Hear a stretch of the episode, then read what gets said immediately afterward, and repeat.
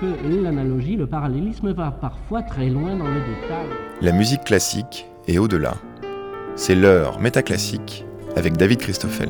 Alors que le métronome est inventé par Johann Nepomuk Maelzel en 1816, l'idée d'un mécanisme capable de battre la mesure de manière régulière apparaît déjà au XVIIIe siècle.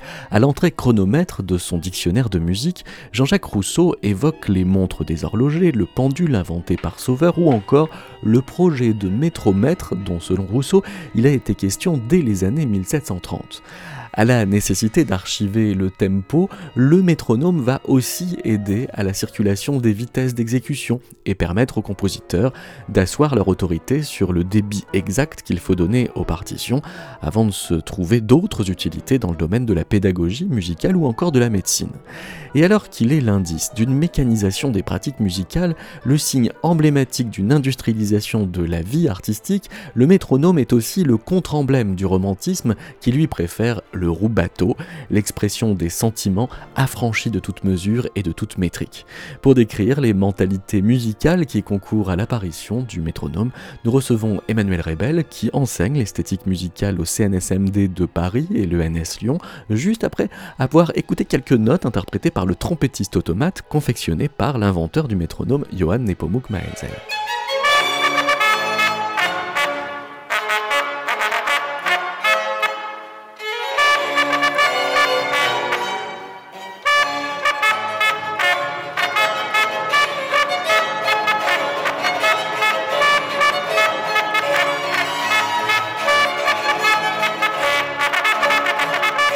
Bonjour Emmanuel Rebel. Bonjour. Euh, pour euh, vous accueillir, nous avons donc euh, entendu une pièce de Maël Zell pour Automate trompettiste. C'est celui-là même, Maël Zell, qui a inventé le, le, métronome. Ça voulait dire que à ce moment-là, début du 19e siècle, est consacrée la figure du musicien, compositeur, ingénieur. Oui, parce que euh, effectivement, Melzel est un, mécanicien, euh, tout en étant un musicien aussi, et euh, il était extrêmement connu pour faire le tour des, des, courses européennes avec ses instruments mécaniques. il était surtout d'ailleurs connu pour ses, instruments mécaniques, pas forcément des, musiques mécaniques, hein, mais des automates.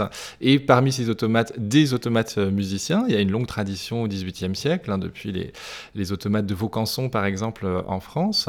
Et euh, donc c'est vrai que le, métronome est sans doute l'un des moins spectaculaires de tous les, automates inventés par Melzel, mais celui paradoxalement qui a la plus longue descendance.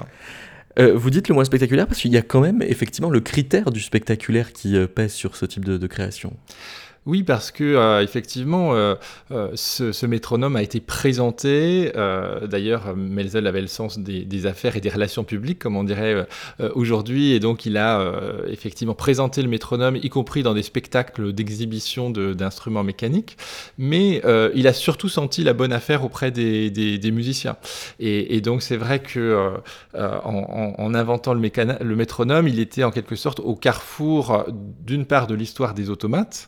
Euh, dans la culture euh, européenne de la fin du XVIIIe et du début du XIXe siècle, mais aussi euh, donc au carrefour entre cette tradition-là et un besoin qui a surgi depuis plusieurs décennies. L'idée d'un chronomètre musical faisait son chemin et c'est en quelque sorte Mel Melzel qui a réussi à attacher son nom à cet objet qui était attendu de bien des musiciens à cette époque-là. On reparlera tout à l'heure bien en détail de comment il impose en quelque sorte à l'ensemble de la communauté musicale de, de l'époque cette euh, technologie, mais si on fait l'histoire de, de, ce mot chronomètre, comment est-ce que euh, il apparaît? C'est un mot qu'on trouve dans le dictionnaire de musique de Rousseau en 1768 oui, effectivement, il y a une entrée chronomètre, euh, donc euh, chronomètre musical, déjà dans l'encyclopédie en fait. Et euh, c'est vrai que euh, Rousseau raconte euh, dans cet article qui, fait date les premiers essais, effectivement, d'une relation plus scientifique et rationnelle au tempo musical, une réalité qui était jusque-là essentiellement, disons, physiologique, naturelle, mais donc aussi imprécise, très relative aux interprètes, aux conditions d'exécution etc. Et l'idée que les scientifiques euh, puissent venir en aide aux musiciens en définissant une norme euh, en matière de tempo et en mesurant de façon beaucoup plus rigoureuse le tempo musical, c'est quelque chose qu'on voit apparaître à la fin du XVIIe siècle dans la sphère de euh, Loulier à l'Académie des sciences en France euh, et de, de Lully à, la, fin du XVIIe siècle, euh, avec cette idée de pouvoir conserver le vrai tempo des airs musicaux et euh, du coup, différents essais euh, ont, été faits de pendules tout d'abord, hein, euh, dans la tradition du pendule de Sauveur. et donc, tout au long du XVIIIe siècle, on, voit différentes tentatives pour créer des, voilà, ces chronomètres musicaux qui ont la forme plutôt de pendules, qui sont des, immenses pièces de, de, de plus d'un mètre, voire deux mètres de haut, avec un mouvement oscillatoire que l'on tente de, de mathématiser pour contrôler le mouvement. Alors, c'est effectivement au XVIIIe siècle plutôt de l'ordre de l'expérimentation euh, scientifique, parce que tous ces outils dont Rousseau se, fait l'explicateur dans cet article sont euh, pas très maniables, pas très faciles à utiliser. D'ailleurs, Rousseau est complètement hostile à l'adoption d'une pareille machine dans, la sphère musicale, qu'il trouve complètement antinaturelle, anti-musicale. Mais c'est des expérimentations qui tiennent le haut du pavé de la science du son de, l'époque. Joseph Sauveur, il est membre de l'Académie royale des sciences, et c'est lui qui invente le mot euh, acoustique, euh, je crois, en 1701 Ah, c'est possible, effectivement. Et, donc, il y a, mais là, il faut bien se, replacer dans un contexte qui est vraiment celui de la, bah, de la philosophie des Lumières, d'un progrès du rationalisme, et dans tous les domaines, et y compris dans le domaine des arts. Et euh, c'est l'idée qu'on on pourrait avoir un progrès dans les arts et, même dans la musique, justement, en normalisant, en standardisant la, relation, la relation au tempo.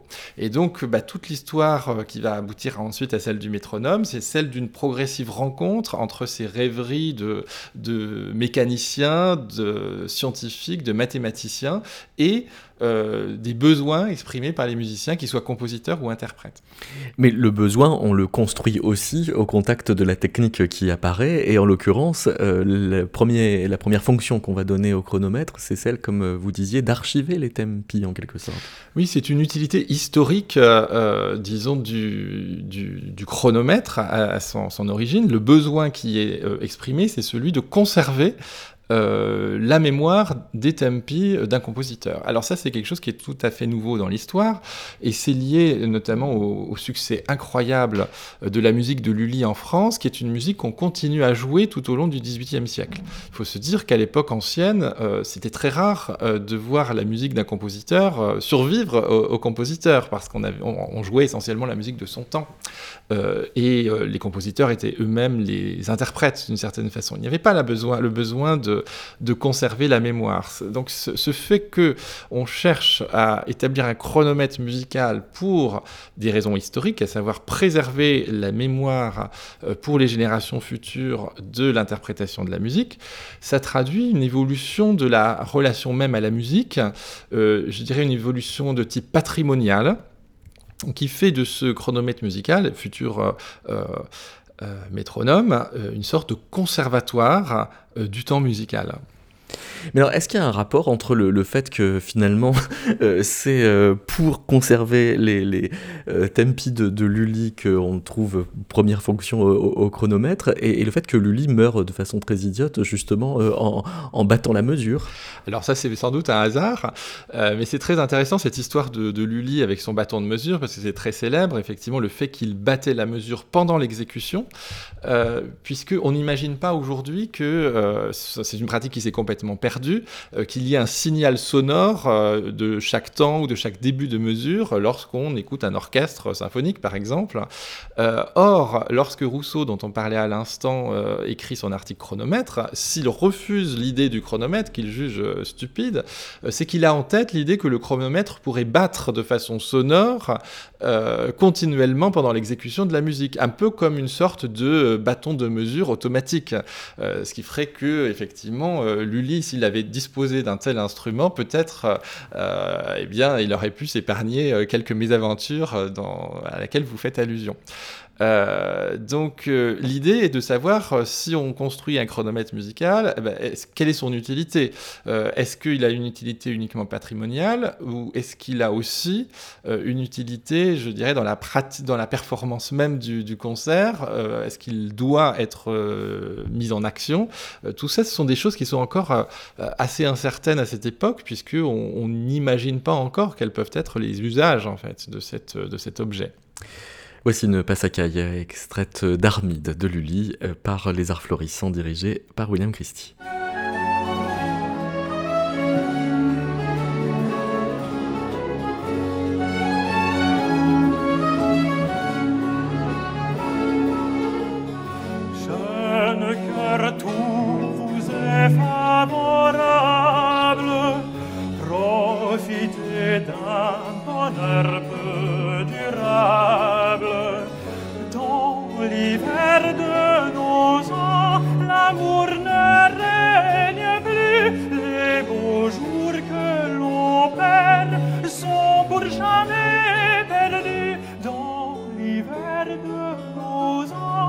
Les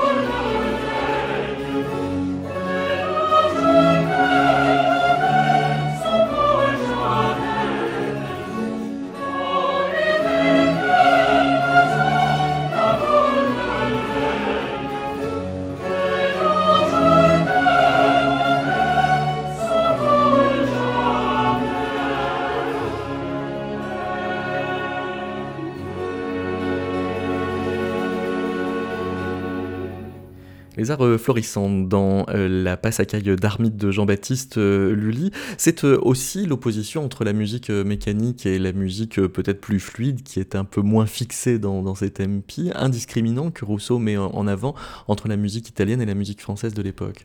Oui, c'est un point intéressant de son article. En fait, on, sait que traditionnellement, euh, Rousseau euh, euh, émet de nombreuses réserves à l'égard de la musique française et au contraire plébiscite la musique italienne. Sauf que là, il est en quelque sorte à front renversé, puisqu'il estime que la musique italienne, euh, qui est une musique assez euh, euh, régulière dans sa pulsation, pourrait à la rigueur s'accompagner du, du, métronome, alors que, dit-il, la musique française, qui repose beaucoup plus sur euh, la dimension rhétorique euh, de, la langue, sur euh, donc une espèce de fluctuation du tempo qui est liée à, au modèle rhétorique, cette musique française ne peut absolument pas, selon Rousseau, se fonder sur le métronome. Donc il y a différents types de musique au XVIIIe siècle qui seraient plus ou moins propices à sa métronomisation en quelque sorte. Et donc Rousseau,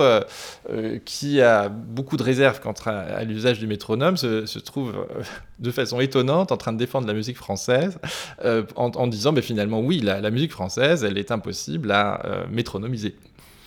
Mais si on métronomise, c'est aussi pour faire voyager la musique. D'une certaine façon, ça, ça va avec la circulation accrue des, musiciens qui ont des, carrières internationales. Est-ce qu'on peut dire que c'est aussi grâce au métronome, au chronomètre, pas encore le métronome, mais grâce à cette chronométrisation que on circule d'autant mieux?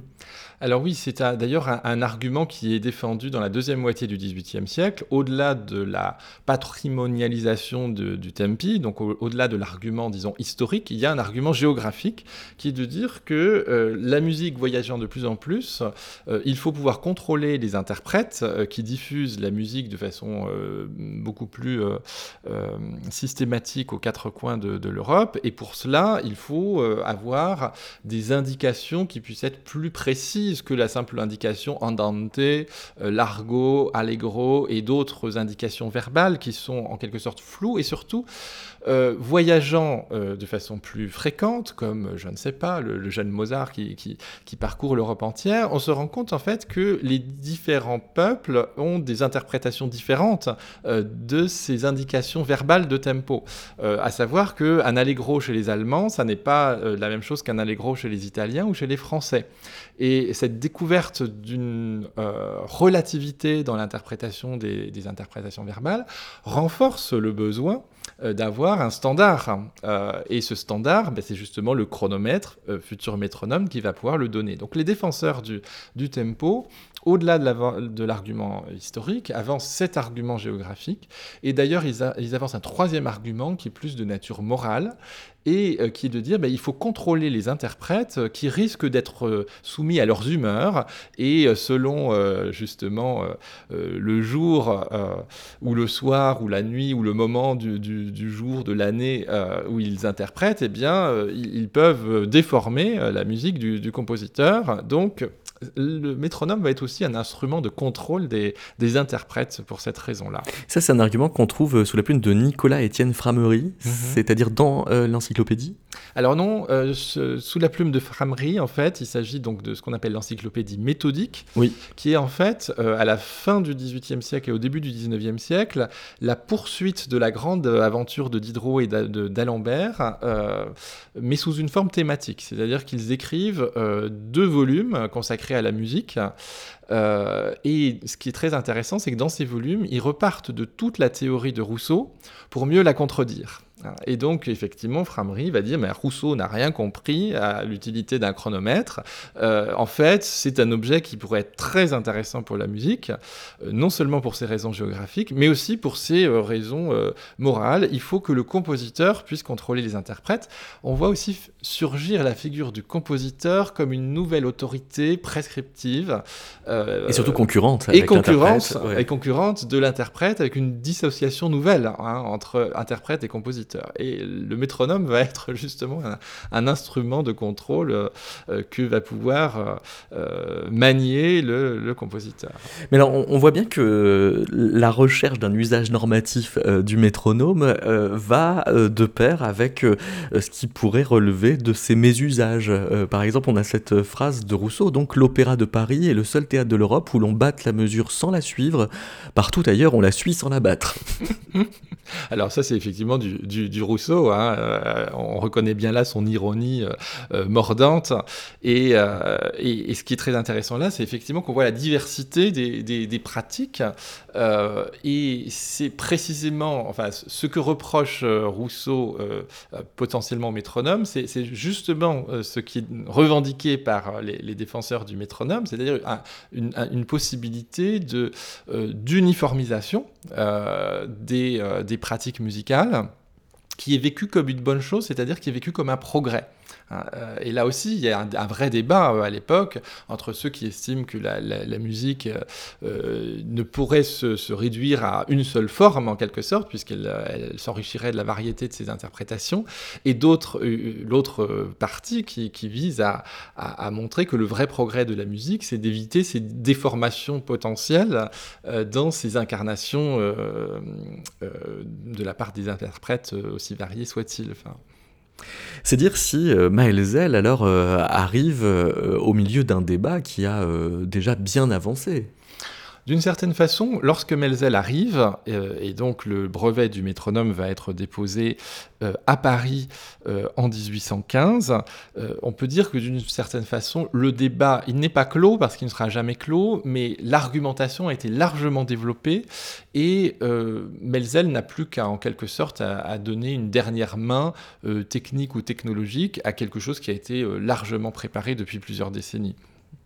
Ça se passe euh, le 9 mars 1815, euh, ce jour-là, donc il dépose euh, le brevet et c'est attesté par des, figures de l'époque. Alors il y a ce que vous appelez les, doyens de la musique française, à savoir Gossec, Le Sueur Méhul, des personnalités du conservatoire comme Berton, Boyaldieu, Cattel, Naderman, et puis des compositeurs étrangers comme Cherubini, Isoire, Père Spontini, qui se trouvent être à Paris. Il a besoin d'avoir autant de monde pour que son invention prennent de l'importance?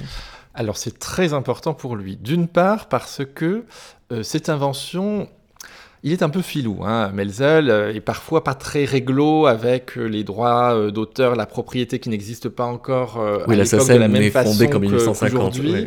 Et c'est vrai qu'il a en fait observé chez un horloger néerlandais une forme de métronome qu'il a beaucoup séduit et il n'a fait que l'améliorer un tout petit peu en 1814-1815. Donc il a presque, certains disent qu'il a usurpé l'invention de Winkel. Je dirais plutôt, je dirais plutôt qu'il l'a amélioré. Il a, ajouté cette fameuse barre graduée qui fait effectivement, qui est indissociable du, du métronome moderne. Mais donc, euh, Winkel avait déposé un brevet en 1814 à, Amsterdam et il fallait que euh, Melzel frappe un grand coup pour euh, s'approprier pleinement cette invention.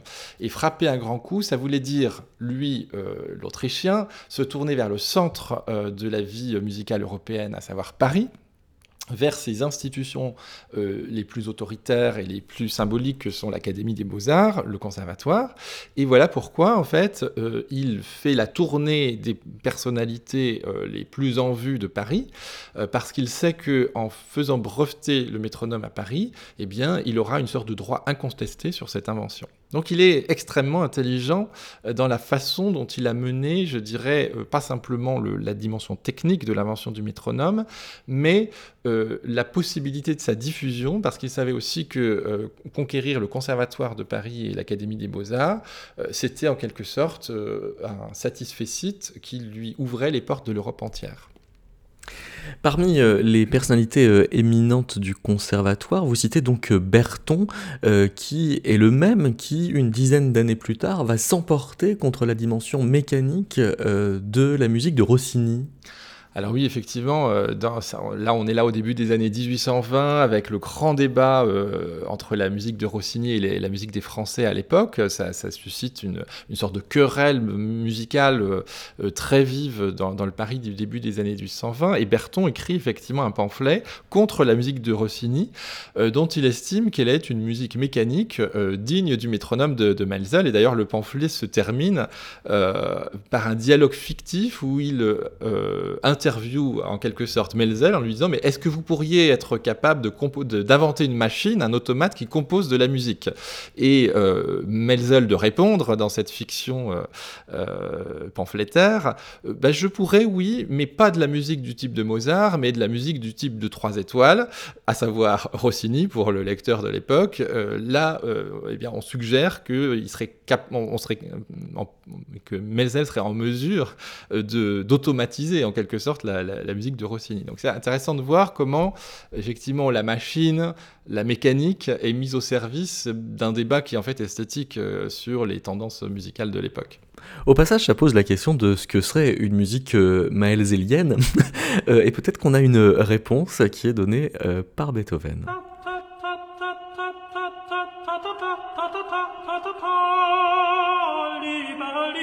Qu'est-ce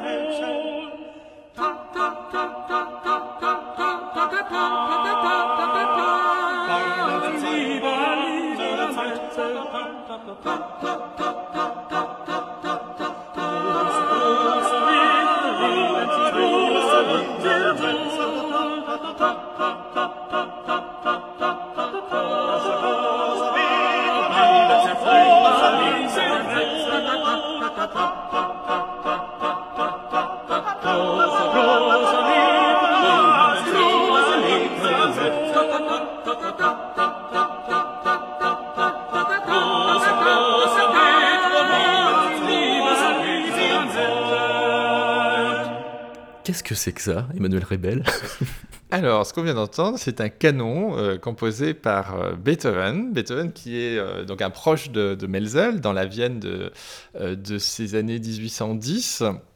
Euh, il s'est aussi un petit peu euh, euh, frité, si je puis dire, de façon un peu familière avec le personnage, qui s'est approprié en partie la, musique, une, musique de, de Beethoven, composée pour un orchestre mécanique inventé par Melzel. Donc ça, c'est un peu une autre histoire. Mais donc les, relations entre Melzel et, Beethoven sont à la fois d'amitié et en même temps de brouille. oui, parce que c'est aussi Melzel qui lui, quand il commence à avoir des problèmes d'audition, lui donne des cornets acoustiques Également. qui finalement lui bousillent encore plus l'oreille. Également, donc c'est vraiment une relation assez, assez compliquée. Mais lorsque Melzel lui a présenté son métronome, parce qu'il a fait euh, à Vienne le même travail euh, euh d'autopromotion de, de, sa machine qu'il a fait à, à, Paris, et, et donc euh, Melzel présente son, son, son, métronome à Beethoven, qui est dans, une, dans, un premier mouvement tout à fait passionné par cette, cette machine. Il faut dire que Beethoven euh, faisait partie de ces compositeurs, euh, non seulement qui estimaient que les interprètes étaient peut-être potentiellement euh, de nature à déformer ses intentions et sa musique, mais euh, il, euh, il, pensait aussi que les indications de tempo étaient largement insuffisantes. Il pointait notamment le fait que, par exemple, allegro, qui signifie gai en italien, n'était pas euh, de nature à expliciter un mouvement rapide qui soit de nature tempétueuse, inquiète. Et donc, pour lui, l'invention de Melzel permettait de régler pour le compositeur un problème fondamental qui était celui de la fixation du tempo. Et comme en même temps, on sait que Beethoven est un, est un bon vivant, qu'il écrit beaucoup de canons, euh, eh bien, euh, il a fait cette petite plaisanterie euh, qui vante le pouvoir de la machine de, de Melzel. Suivant un, petit air qu'il reprend ensuite dans le deuxième mouvement de sa huitième symphonie. Vous écoutez Métaclassique, une émission de David Christoffel.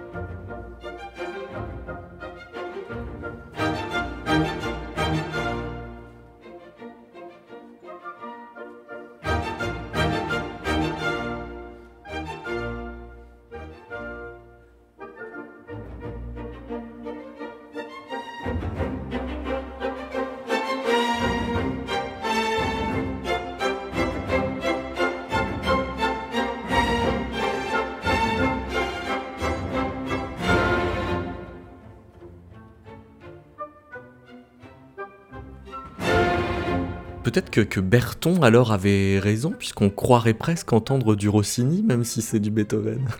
Alors oui, effectivement, le, thème de, ce canon passe dans, dans ce mouvement de la, huitième symphonie, avec un côté effectivement un petit peu euh, joyeusement mécanique euh, du thème, qui est un effet de, de style. Donc peut-être qu'il y a quelque chose de Rossini là-dedans, effectivement.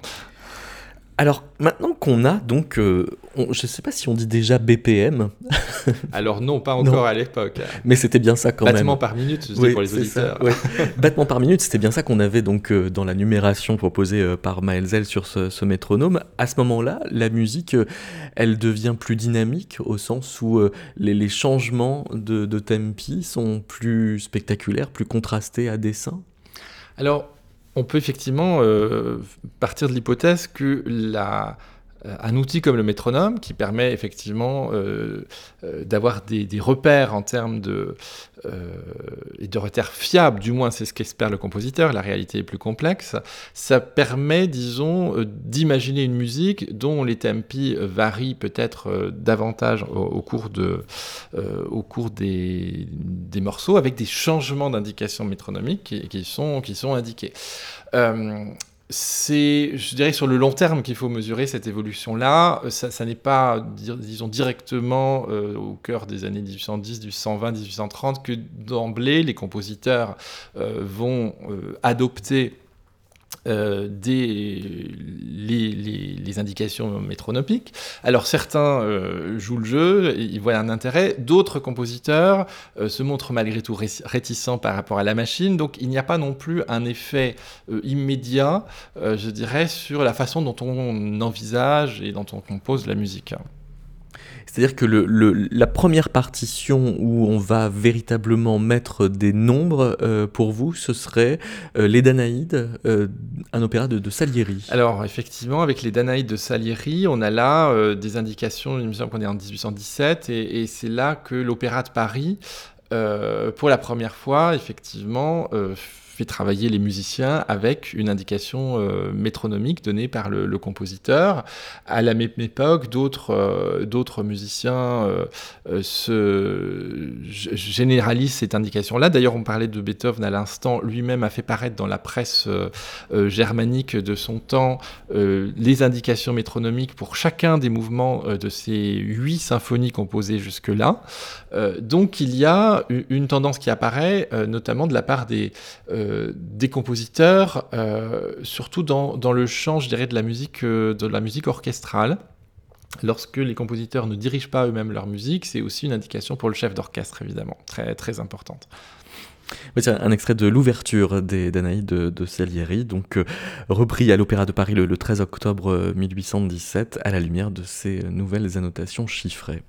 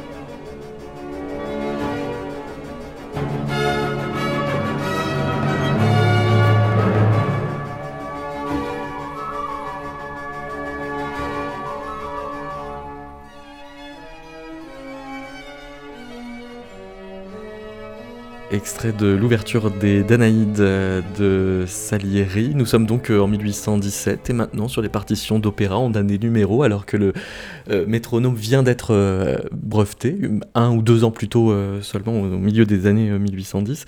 Emmanuel Rebel, quels sont les, changements d'habitude alors des, musiciens à partir de, ce moment-là? C'est-à-dire que on va avoir éventuellement plus de, de contraste, mais aussi plus de rigueur dans l'application des tempos? Alors, il est clair que la première euh, euh, conséquence, c'est plutôt sur la littérature pédagogique, euh, sur les méthodes d'instruments. puisque l'une des applications nouvelles du métronome, auxquelles on n'avait pas pensé au siècle précédent, c'est la question de l'apprentissage de la musique. Oui, parce que Maelzel fait euh, une brochure de carrément 20 pages euh, où il liste les avantages de son invention et lui, il pense justement à l'application pédagogique. Il pense aux applications. Évidemment, pointer la, pédagogie, c'est potentiellement accroître de façon considérable le marché euh, pour Maelzel qui produit et donc construit ses, métronomes. La première firme, firme construisant les métronomes s'établit à Paris dès 1816. Et donc, orienter euh, l'aventure du métronome sur le terrain de la pédagogie, c'est évidemment euh, accroître le marché. Et de fait, euh, le métronome va permettre une rationalisation euh, de l'apprentissage. Et euh, c'est euh, quelque chose qu'on voit apparaître progressivement dans le 19e siècle, dans les méthodes. Alors, à un rythme différent suivant les instruments. Par exemple, si on prend les méthodes de flûte traversière, il faut attendre plutôt la, la deuxième moitié du, du 19e siècle et le début du 20e siècle pour voir la préconisation du métronome s'imposer. c'est beaucoup plus tôt pour les méthodes de piano. Donc, c'est les pianistes qui subissent les et premiers. Donc, les pianistes comme Czerny, comme Euh, effectivement, dans leurs méthodes respectives, préconisent euh, le métronome, en donnent des explications d'ailleurs, parce que c'est un objet encore tout, tout récent. Et d'ailleurs, il y a beaucoup d'incertitudes quant aux emplois du métronome. C'est d'ailleurs la raison pour laquelle certains compositeurs euh, restent réticents, parce que on ne sait parfois pas très bien comment utiliser le métronome. certains se demandent s'il faut compter un aller-retour du battement de, du métronome ou un simple, un simple battement il y a en fait des l'usage de, ce point de vue-là du métronome se confond un peu avec l'ancien usage du pendule, euh, qui était un, outil un peu plus sommaire pour mesurer le temps, et on comptait en général euh, un aller-retour du pendule pour compter un temps, alors que le métronome va fonctionner euh, par de façon nouvelle et sonore par un, un, mouvement, à chaque mouvement euh, du métronome, eh bien, correspond euh, un temps de la mesure. Mais donc il y a euh, comme ça des, une incertitude d'utilisation qui explique que les méthodes soient obligées de revenir en détail sur les usages et en font l'éloge, aussi bien du point de vue de la fidélité aux, intentions, du compositeur, qui est un premier critère, que du point de vue de l'apprentissage. En montant graduellement le tempo, on peut rationaliser l'apprentissage, euh, notamment des traits difficiles. Euh, Vous avez euh, notamment relevé une méthode de, 1827 de Johann Nepomuk Hummel, qui a d'ailleurs le même prénom hein, que Johann Nepomuk Maelzel, qui fait cette graduation du métronome de, de Maelzel. Ça veut dire qu'on joue le même morceau, mais on met le métronome de plus en plus rapide. Alors c'est quelque chose qui commence à apparaître dès cette époque-là et qui va se généraliser à la fin du 19e siècle et au début du 20e siècle, lorsqu'on va rechercher une sorte de performance dans l'apprentissage comment euh, apprendre rapidement le piano à euh, moindre coût et à moindre frais, eh bien prenez le métronome. Déjà, euh, les brochures publicitaires de l'époque disent ben, ça va vous épargner, vous ne serez pas obligé de prendre des cours particuliers très nombreux parce que finalement vous aurez une espèce de répétiteur mécanique grâce au métronome. ce sera plus un professeur qui comptera bruyamment les temps pendant que les élèves apprennent, mais ce sera une machine. Et au-delà de cet argument publicitaire, il y a l'idée effectivement d'une sorte de gradation possible, c'est-à-dire qu'on va pouvoir monter graduellement le tempo de façon beaucoup plus fine euh, qu'autrefois pour euh, arriver à la maîtrise euh, d'une difficulté technique. Et ça, on est tout à fait dans l'idéologie industrielle du 19e siècle qui vise effectivement à la rentabilité et à l'efficacité de la performance par l'usage de la machine. On va euh, écouter euh, un métronome euh, de 1832. Enfin, on peut imaginer qu'il est de cette année-là parce qu'il a une particularité, c'est qu'en plus de faire clac-clac, il fait parfois ding-ding.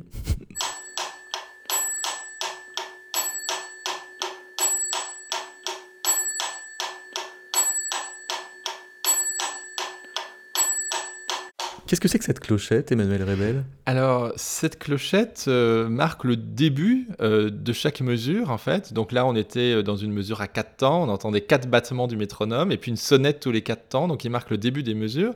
Ça, c'est une invention de Melzel qui correspond peut-être à un besoin pédagogique, mais qui, qui, qui répond surtout à la nécessité euh, d'étouffer la concurrence. Parce qu'il faut imaginer qu'après l'invention de Melzel, qui a connu quand même assez rapidement du succès, d'autres euh, mécaniciens euh, cherchent à inventer leur propre métronome ou à adapter le métronome de Melzel pour le rendre ou bien plus léger, ou bien, enfin, pour lui apporter d'autres types d'améliorations, ou alors à partir d'autres formes aussi que la forme trapézoïdale qui s'est euh, euh, développée euh, avec le métronome de Melzel.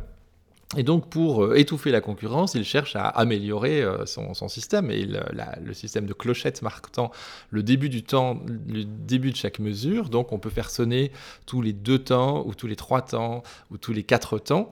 Euh, c'est d'ailleurs, moi j'ai encore travaillé quand j'étais gamin avec un, métronome de cette nature-là qui, faisait qui faisait sonner le, euh, les temps. C'est quelque chose qui, voilà, encore une idée ingénieuse de, de peut-être avec euh, effectivement une utilité pédagogique, mais avec beaucoup d'arrière-pensée euh, économique euh, et financière.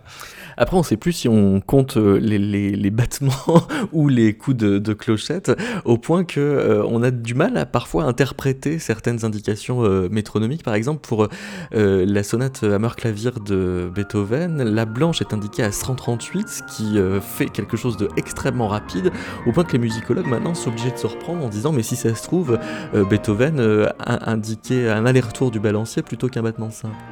Alors ça, c'est un, débat euh, qui est extrêmement euh, vif euh, aujourd'hui encore parce que il se trouve que toutes les indications métronomiques de Beethoven, en tout cas une grande partie d'entre elles, nous paraissent aujourd'hui extrêmement rapides, au point que certains se demandent si Beethoven était sourd, si la machine qu'utilisait Beethoven était défectueuse, si on avait un autre usage du métronome de l'époque. Donc il y, a vraiment tout un tas de théories qui ont surgi. Alors je pense qu'on oublie aussi qu'à l'époque, les, notamment les pianos, parce que là on, parle de la hammer clavier, étaient beaucoup plus légers que les mécaniques modernes, et donc on avait potentiellement une plus grande vélocité, une plus grande rapidité des traits, et d'ailleurs le caractère de Beethoven va tout à fait avec cette euh, idée d'un défi qui est lancé aux interprètes. Donc écrire blanche égale 138 pour la hammer clavier, euh, effectivement c'est extrêmement rapide, mais c'est peut-être une sorte de défi que euh, Beethoven d'aller aussi vite que l'instrument ne le permet. À l'avenir. Euh, et aux musiciens de l'avenir. Bon, maintenant, il y a assez récemment des, des chercheurs espagnols ah oui, alors Almudena Martin Castro et Inaki Ukar. Alors là, ils ont carrément mis des algorithmes sur le coup. Exactement, qui ont essayé de, de, euh, de dans un système de big data, de, de travailler à partir d'un très grand nombre d'interprétations euh, beethoveniennes tout au long du euh, du XXe siècle. Et en fait, ce qu'ils ont observé, c'est que on était à chaque fois à une distance régulière de, du tempi beethovenien, mais plutôt donc à une distance inférieure régulière, ce qui leur a, ce qui les a amenés à émettre l'hypothèse qu'en fait Beethoven, au lieu de regarder euh, au-dessus euh, du petit euh, mouvement trapézoïdal qui se trouve sur la tige, regardait peut-être en dessous, comme si c'était dans le mouvement d'une flèche inférieure. C'est juste qu'il savait pas s'en servir en fait. Exactement, donc peut-être un, mauvais usage de la part de Beethoven. Bon, donc ils ont relancé récemment le, le débat. je pense qu'il sera toujours de toute façon ouvert. je pense pas qu'il faille jouer Beethoven deux fois moins vite, comme le font certains interprètes aujourd'hui, euh, d'une manière qui semble quand même assez étrange. Alors, vous-même, Emmanuel Rebel, qui est un grand euh, berliozien, vous avez euh, quelques problèmes avec certaines indications de Berlioz, comme par exemple dans la damnation de Faust, la chanson de Brender qui est indiquée à 125 à la noire, sauf que 125 est un nombre qui n'apparaît pas sur le métronome de Maelzel qui va de 4 en 4. Voilà, alors c'est un très bon exemple parce que justement on s'aperçoit que euh, les compositeurs imaginaient qu'avec la machine de Melzel, bah, tous les problèmes de tempo allaient être réglés et en fait non, c'est le début de la boîte de Pandore qu'on ouvre puisque les problèmes sont multiples.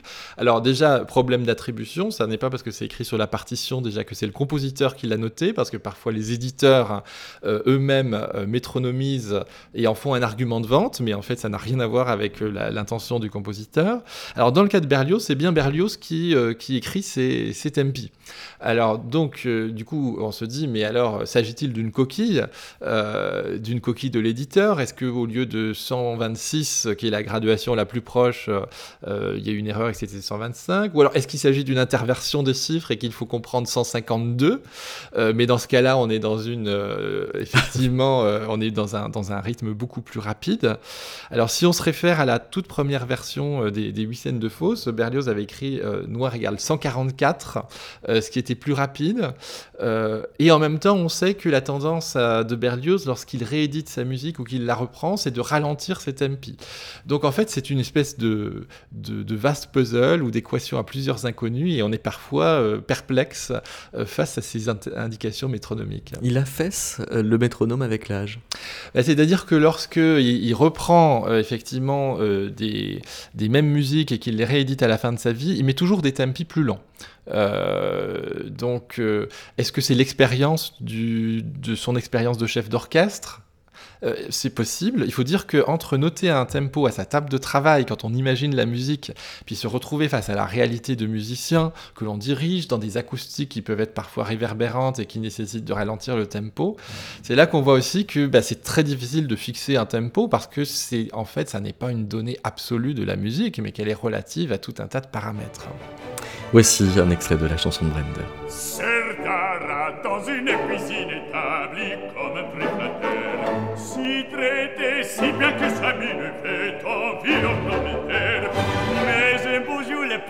diable empoisonné saute à dehors, aussi triste, aussi misérable que s'il était l'amour encore.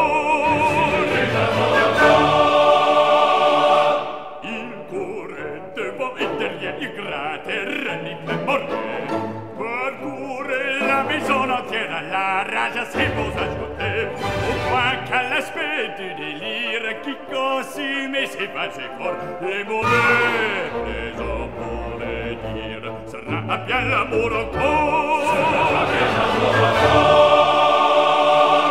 Dans le fourneau, le pauvre sire crépota se cachait très bien mais il se trompé Et le pire c'est quand les filles retirent pas Le séchante méchante fille de son mal rit bien alors Ah c'est-elle comme il grille Il a vraiment l'amour encore Il a vraiment l'amour encore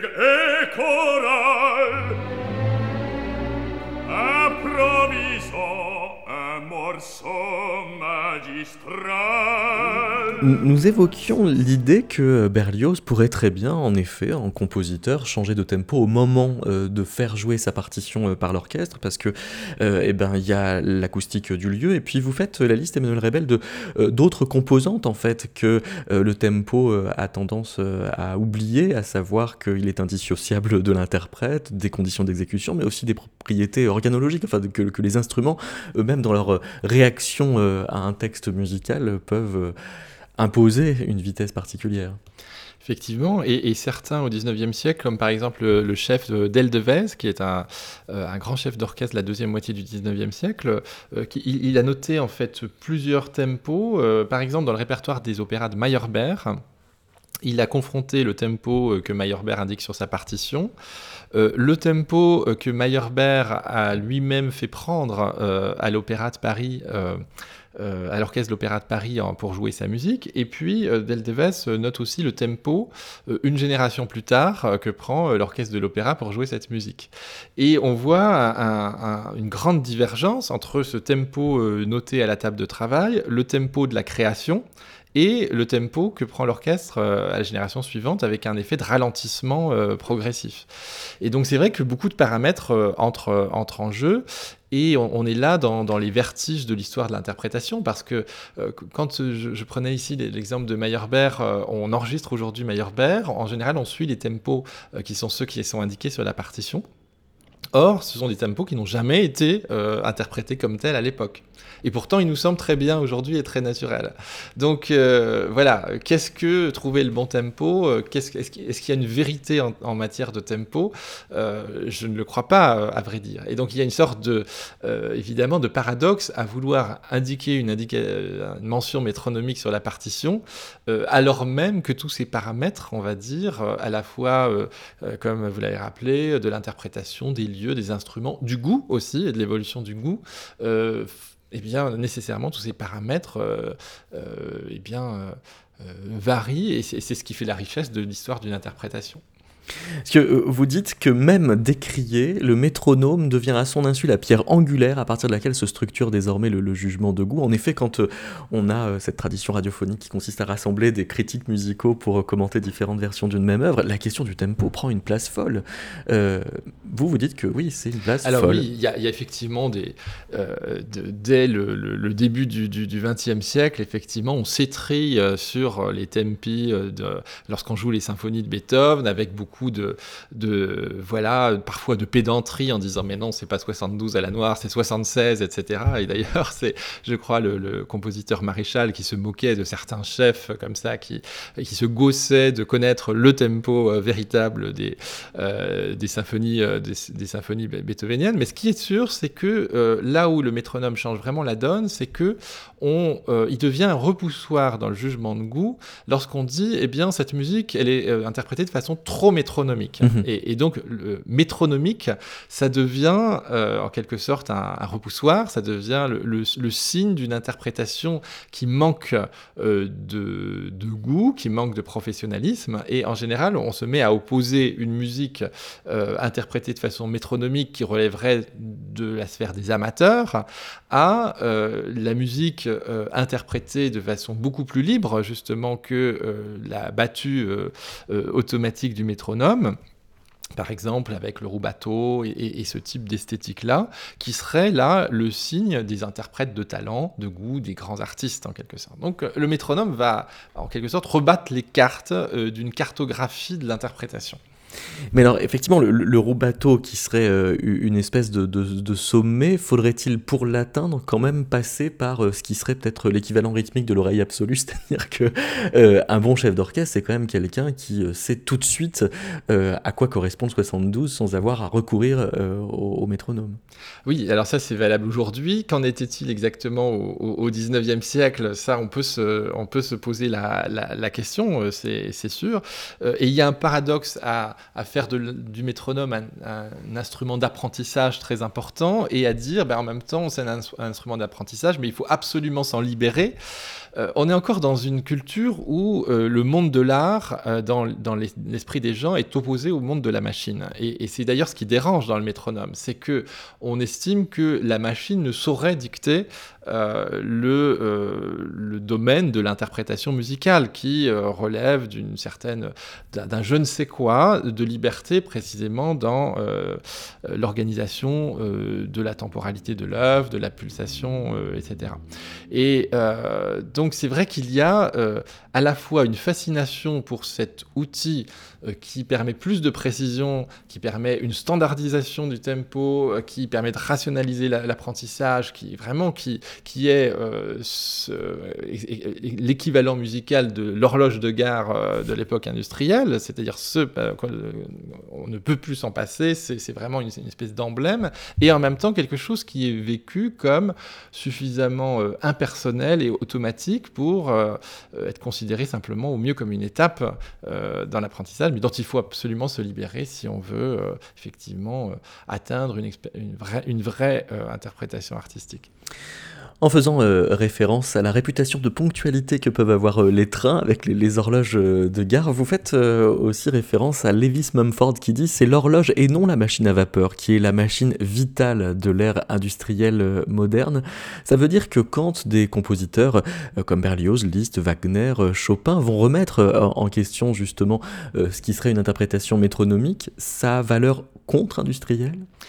D'une certaine façon, parce que effectivement, euh, là où on peut faire vraiment la, relation avec l'horloge de gare, c'est que euh, c'est l'évolution de notre rapport euh, au temps dans la, culture temporelle du, du 19e siècle et le fait que le temps devient prescriptif. Hein, et, c'est ce qu'incarne l'horloge de gare dans la vie sociale, c'est ce qu'incarne le métronome dans, la, vie musicale, un outil de prescription et donc de contrôle euh, du temps, euh, contrôle du temps de la, des compositeurs sur les interprètes, contrôle des, institutions centrales sur les institutions euh, périphériques, provinces, colonies, par exemple, pour, par rapport à la centralisation, l'histoire de la centralisation française. Et du coup, bah, j'ai oublié votre question parce que j'étais parti. Non, mais c'est au point qu'il y a même des usages militaires en fait du métronome qui arrivent très tôt en 1825 aux États-Unis. On utilise le métronome à des fins d'éducation physique et gymnastique et oui. par le colonel Amoros. Et alors ça, c'est ça qui est très fascinant dans l'histoire du métronome, en fait, c'est qu'elle a euh, toute une histoire non musicale, hein, euh, à savoir donc euh, la gymnastique, mais aussi l'industrie, parce que c'est une période où on se met à contrôler le rythme des machines à vapeur par des métronomes, chose qui nous semble complètement affolant Ah, pour vérifier si elles vont à la bonne vitesse. Exactement, pour vérifier si elles sont régulières. Euh, dans le domaine de la médecine, puisque la médecine du 19e siècle utilise le métronome pour contrôler la vitesse du pouls et pour ses effets curatifs également, et dans le domaine de la physiologie euh, expérimentale et scientifique. Euh, en quelque sorte, le métronome devient un standard de régulation temporelle qui est jugé si intéressant qu'il est utilisé dans des contextes justement qui sont non musicaux. Et c'est pour scientifiser la musique, son apprentissage, éventuellement son interprétation, que le métronome eh bien, euh, avec le garant de cette euh, autorité scientifique qui lui est attachée tout au long du 19e siècle, revient en force à la fin du 19e siècle pour, euh, disons, régir la vie musicale et la pédagogie musicale d'une façon un peu effrayante, il faut, il faut, il faut bien le dire. Alexander Evan Bonus parle de metronomic turn de la civilisation moderne, c'est-à-dire que c'est un tournant de civilisation, cette histoire de métronome. Oui, c'est un tournant de civilisation, c'est vraiment sa thèse au sens fort du, du terme, c'est que par le métronome, on a une nouvelle relation au temps qui est beaucoup plus prescriptive et qui organise en fait tous les domaines de, de, la vie euh, moderne. Et de ce point de vue-là, la musique euh, n'y échappe pas. Et voilà pourquoi, malgré les réticences d'un Mendelssohn, d'un Brahms, d'un Wagner, euh, par rapport à l'usage de cette machine qu'ils estiment d'une certaine façon musical ou anti-musical, eh bien, euh, malgré tout, euh, je dirais que c'est un, tournant euh, civilisationnel et anthropologique tellement fort que le métronome s'impose durablement dans la vie musicale. Donc pour boucler, ma dernière question sera une reprise de celle que vous aviez euh, perdue en route tout à l'heure, c'est euh, la question de l'anti-industrialisme qu'il y aurait dans le refus du métronome. Par exemple, au milieu des années 1830, Chopin arrête de mettre des indications de, métronome, par exemple sur Salvas euh, au plus 70. Oui, alors merci de me remettre sur le, sur le chemin, effectivement. On, peut voir, on peut concevoir le romantisme comme une sorte de vaste opposition au courant rationaliste, scientifique et industriel qui traverse le le, 19e siècle.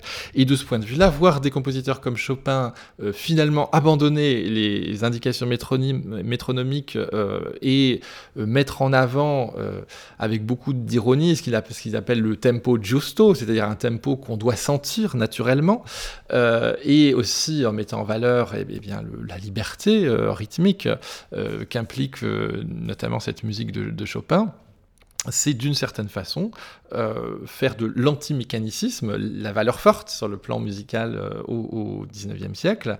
Et on peut dire de ce point de vue-là que oui, le romantisme de Chopin, mais aussi d'une certaine façon celui de Liszt ou Wagner, est un anti-mécanicisme, est un anti-métronomisme, entre guillemets, si je peux me permettre ce, ce néologisme. Merci beaucoup, Emmanuel Rebel.